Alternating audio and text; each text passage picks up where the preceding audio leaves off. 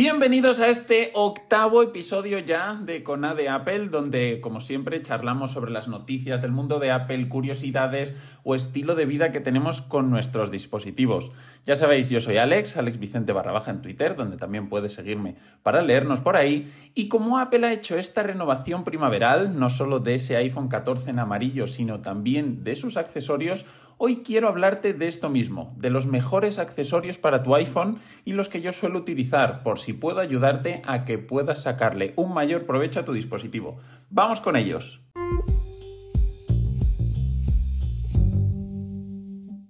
Como te comentaba, hoy vamos a hablar de accesorios y eso va a significar que tenemos que dividir nuestra, nuestra conversación, madre mía, ¿cómo empezamos?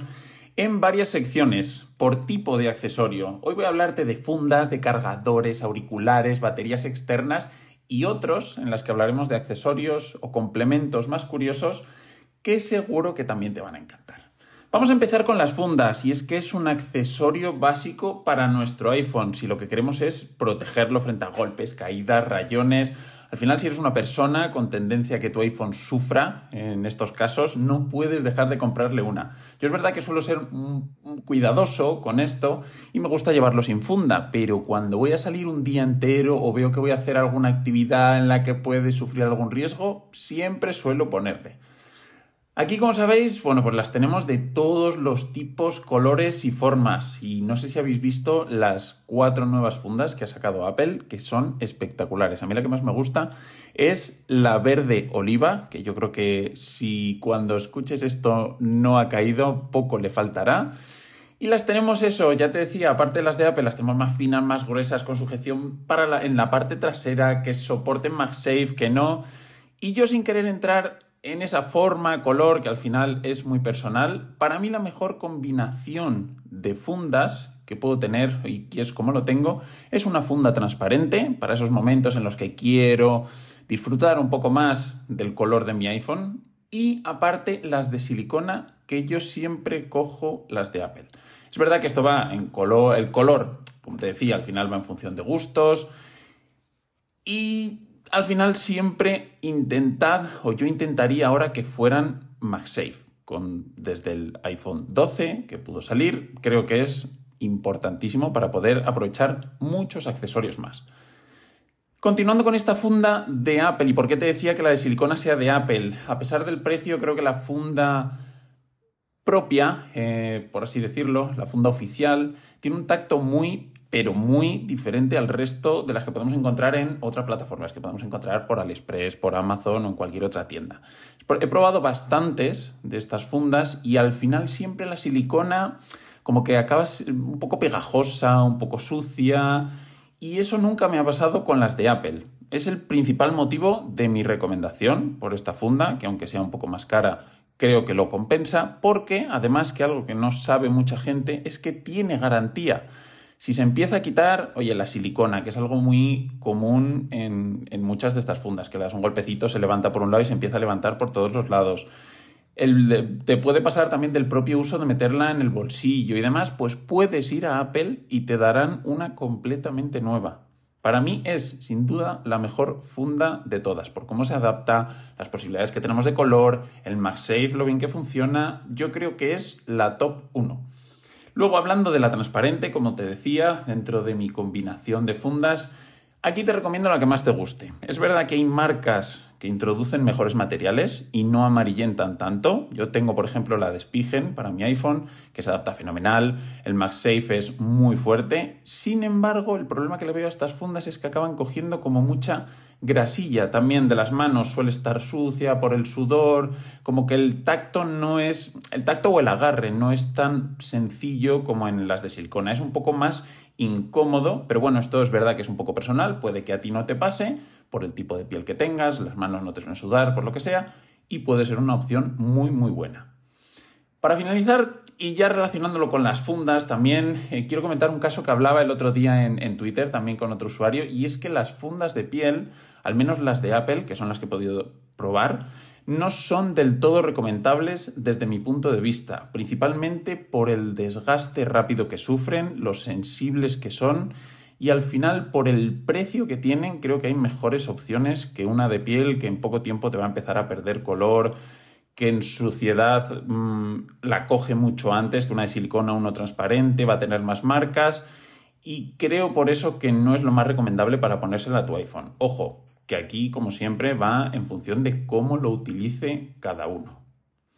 Vamos a pasar a hablar de cargadores. Al final, si tu iPhone es compatible con la carga rápida, creo que debes tener sí o sí un cargador de este tipo entre tus accesorios para aprovecharlo. Yo tengo el cargador dual de Belkin de 40 vatios que te llega a ofrecer 20 en cada USB-C que tiene si conectas dos dispositivos a la vez y puedes encontrarlo alrededor de unos 30 euros en Amazon más o menos. Yo te lo recomiendo totalmente, a mí me funciona de lujo, es una maravilla al final tener en menos de una hora hasta el 80% de tu batería recargado, poder alargar el día mucho más con solo esa carga reducida, por así decirlo, y si tenemos uno de estos, creo que te va a venir muy bien siempre en situaciones, pues eso, tengo que salir pronto de casa, estoy en un viaje y he hecho una parada en el hotel, en mi piso, donde sea, mm, y puedo cargar el iPhone para que me dure durante toda la tarde o la noche si veo que se me va a alargar.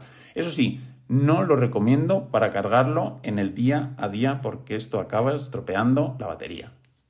Para esa carga diaria, yo creo que es mejor hacerlo y aunque no me veas, voy a intentar entonar con como si abriese comillas, es mejor hacerlo con un cargador lento. Para ello tenemos varias opciones de estos cargadores lentos. El cargador oficial de Apple, al final de toda la vida, de 5 vatios. El propio MagSafe eh, de Apple, una carga por MagSafe eh, con el cable oficial o con cualquiera certificado por MFI, que siempre creo que es importante, o a mí me gusta por lo menos cogerlos para, soy un poco mmm, loco de la batería, entonces me gusta eh, siempre cuidarla con todo lo que puedo. Y yo lo que utilizo también es una base de carga dual de Mofi, que está bastante bien de precio ahora, la he visto por unos 35, 40 euros en Amazon, que llevo varios años con ella y al final la tengo en mi mesilla. Es muy cómodo al final llegar por la noche, poner el iPhone encima cuando te vas a dormir, te levantas, lo coges, está cargado, fenomenal. Tiene lo típico, un LED que muy suave que no te molesta para dormir, te avisa si está cargado, si algo está fallando también parpadea de otra forma y además te permite, como te decía, dos dispositivos a la vez. Aquí es verdad que yo lo utilizo, por ejemplo, para cargar el iPhone y los AirPods muchas veces, a la vez y por la noche, pero también tiene para conectar un USB adicional para un tercer dispositivo. Y ahí es donde tengo conectado yo mi cable del Apple Watch para cargarlo cuando no necesito una carga rápida. Por otro lado, tenemos, y hablando y continuando hablando de las bases de carga, tenemos otras que son un poco más caras eh, que un cargador rápido, o sea, creo que son un poco más caras en general que un cargador rápido, pero hay muchas opciones en el mercado y a muchos precios. Siempre te recomendaría coger una de marcas conocidas, pues oye, tipo Anker, Mofi, Belkin, no te digo de Apple porque la AirPower ya sabemos dónde está y todo lo que pasó con ello, pero creo que estas cuidarán mejor al final de la batería de tu iPhone.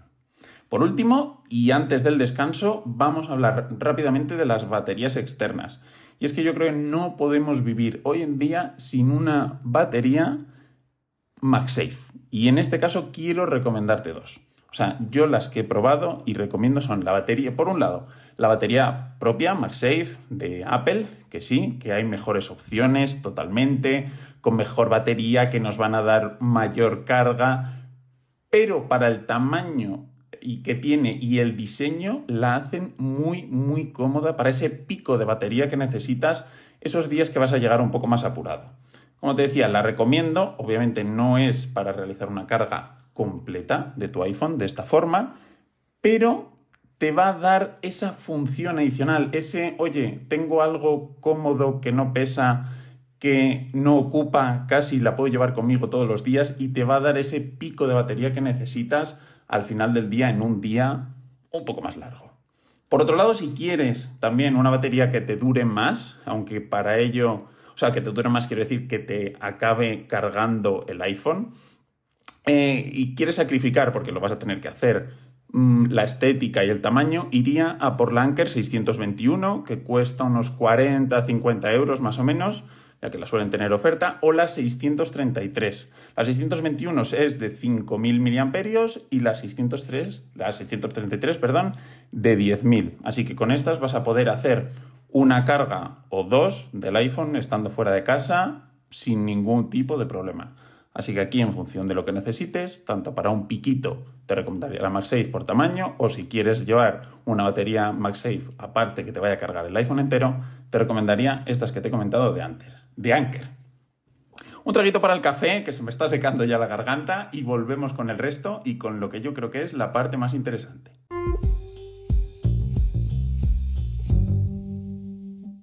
Ahora sí, garganta recuperada, quiero hablarte de forma directa de otro accesorio imprescindible, unos auriculares. Y aquí te voy a resumir esto en una palabra, AirPods.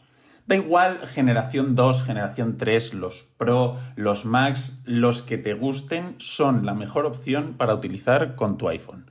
Su integración con el ecosistema, la facilidad de uso, la comodidad, adaptabilidad, por ejemplo, oye, las gomitas que tienes dentro de los Pro, las posibilidades de tamaños que tienen, es total y son mi recomendación principal para utilizar con tu iPhone.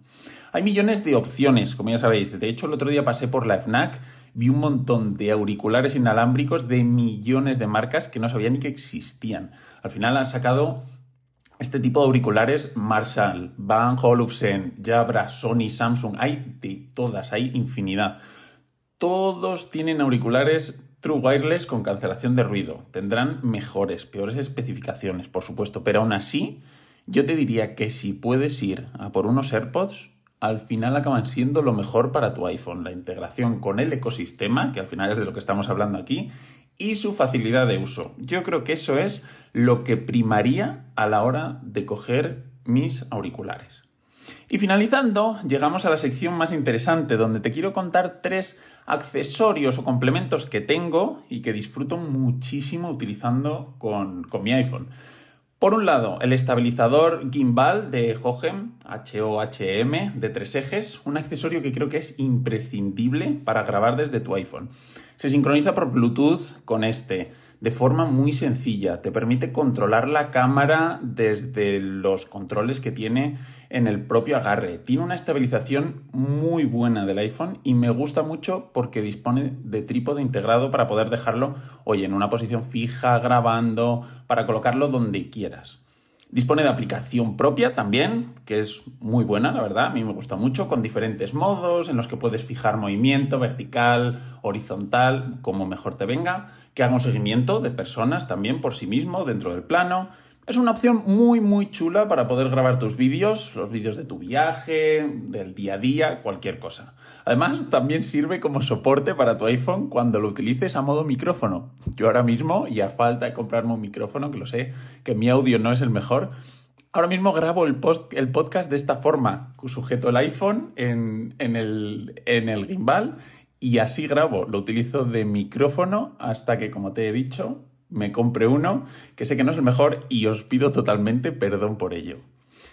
Continuando, quiero hablaros de otro complemento, más que accesorio, la GoPro. Ya sabéis, si me sigues en Twitter, viste que la renové hace poquito, subí una foto de ella y allá donde el iPhone no llega, por ejemplo debajo del agua, o allá donde no puedo poner mi iPhone, sujetarlo, coloco la GoPro para grabar vídeos. Sobre todo lo hago en viajes. Como te decía, ahora he renovado, he pasado del modelo 7 a la GoPro Hero 11 y estoy deseando probarla bien ya en un viaje otra vez eh, debajo del agua buceando y demás. Y quiero hacer también un vídeo comparativo, a ver si eh, saco el hueco para, para traértelo, entre la estabilización de vídeo que tiene o que trae por defecto al final la GoPro contra el modo de acción del iPhone.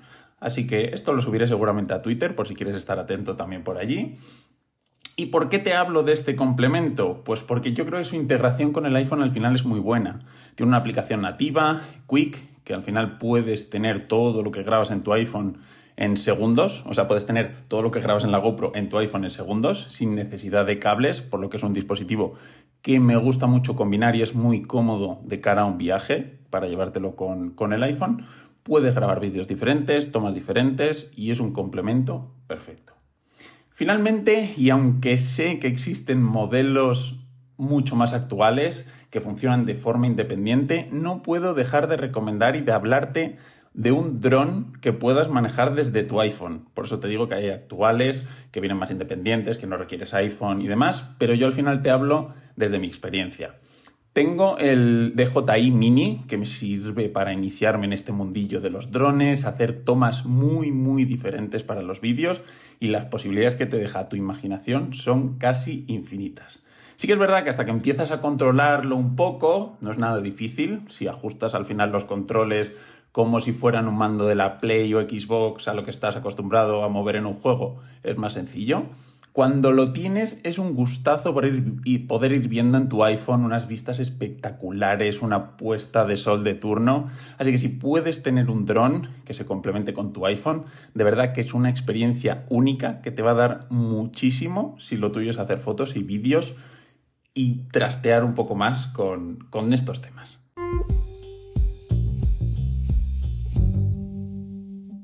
Y hasta aquí el episodio de hoy. Perdón por haberme alargado un poquito más, pero no podía dejar de hablarte de ninguno de los accesorios. Espero que te hayan gustado mucho las recomendaciones, que te haya podido dar nuevas ideas de uso para tu iPhone con todos estos accesorios y complementos que, por supuesto, si tienes cualquier duda, me escribes, me pones por Twitter, lo que sea, y te puedo echar una mano de cualquier forma.